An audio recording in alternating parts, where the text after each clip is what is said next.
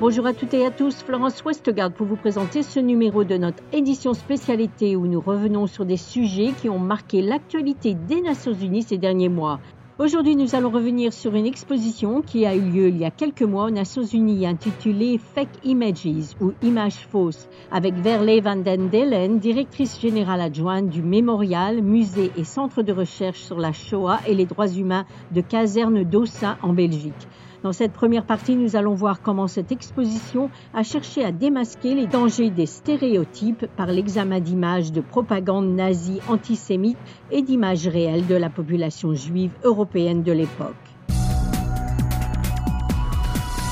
Derrière cette exposition, c'était que Arthur Langerman, un survivant belge de la Shoah, nous a contactés avec euh, sa collection. Il nous a parlé de sa collection des images des objets antisémites et il voulait que nous on les montre à Malines au musée, donc cet endroit historique d'où ont été déportées 25 843 personnes juives et roms pendant la Deuxième Guerre mondiale, dont les parents de Arthur Langerman lui-même. On s'est dit, c'est pas évident de mettre dans une expo des images tellement horribles, des stéréotypes antisémites qui ont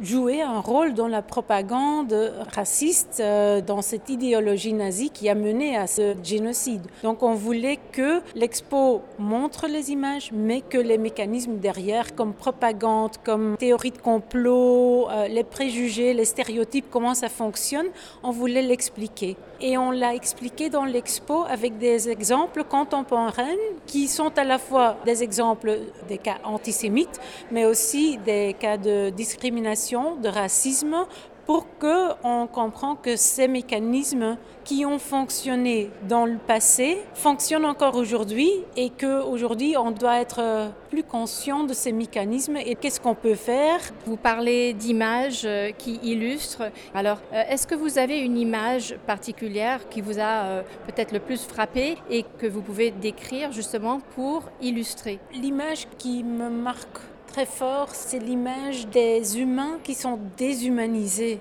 qui sont dessinés comme un animal ou qui ont des traits d'un animal et qui sont laides, qui sont sales, qui sont obscures, qui nous font peur, qui vraiment ont un effet sur nos émotions quand on les voit. Ça sont des images qui me choquent profondément parce que si on n'attribue plus l'humanité à un autre être humain, c'est quelque chose de très grave et ça facilite énormément le fait qu'on fait une division entre nous et eux. Et eux deviennent alors des animaux et des animaux dont on veut se débarrasser. Et alors quand on sait ce qui s'est passé pendant la Shoah, une génocide, et on voit l'impact de cette propagande, et c'est pour cette raison aussi que dans l'expo, les images antisémites n'ont pas un endroit au mur, ils sont à plat sur les tables, ils sont dans des vitrines qui sont plus bas que d'habitude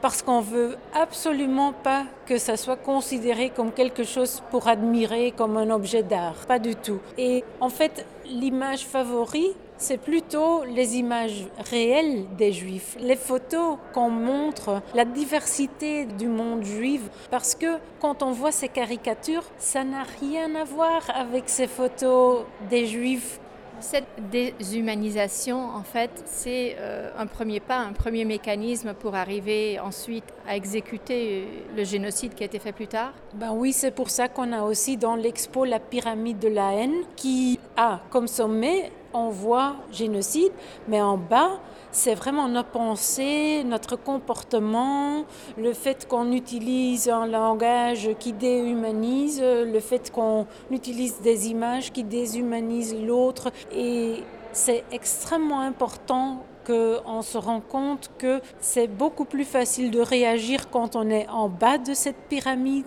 que quand on a monté jusqu'au niveau de la génocide, de la violence. Parce que dès qu'il y a déjà un régime qui fonctionne basé sur cette violence, cette discrimination, cette déshumanisation, à ce moment-là, c'est beaucoup plus difficile de réagir. Et c'est ainsi que se termine ce numéro de notre édition spécialité. Merci de votre fidélité et à bientôt.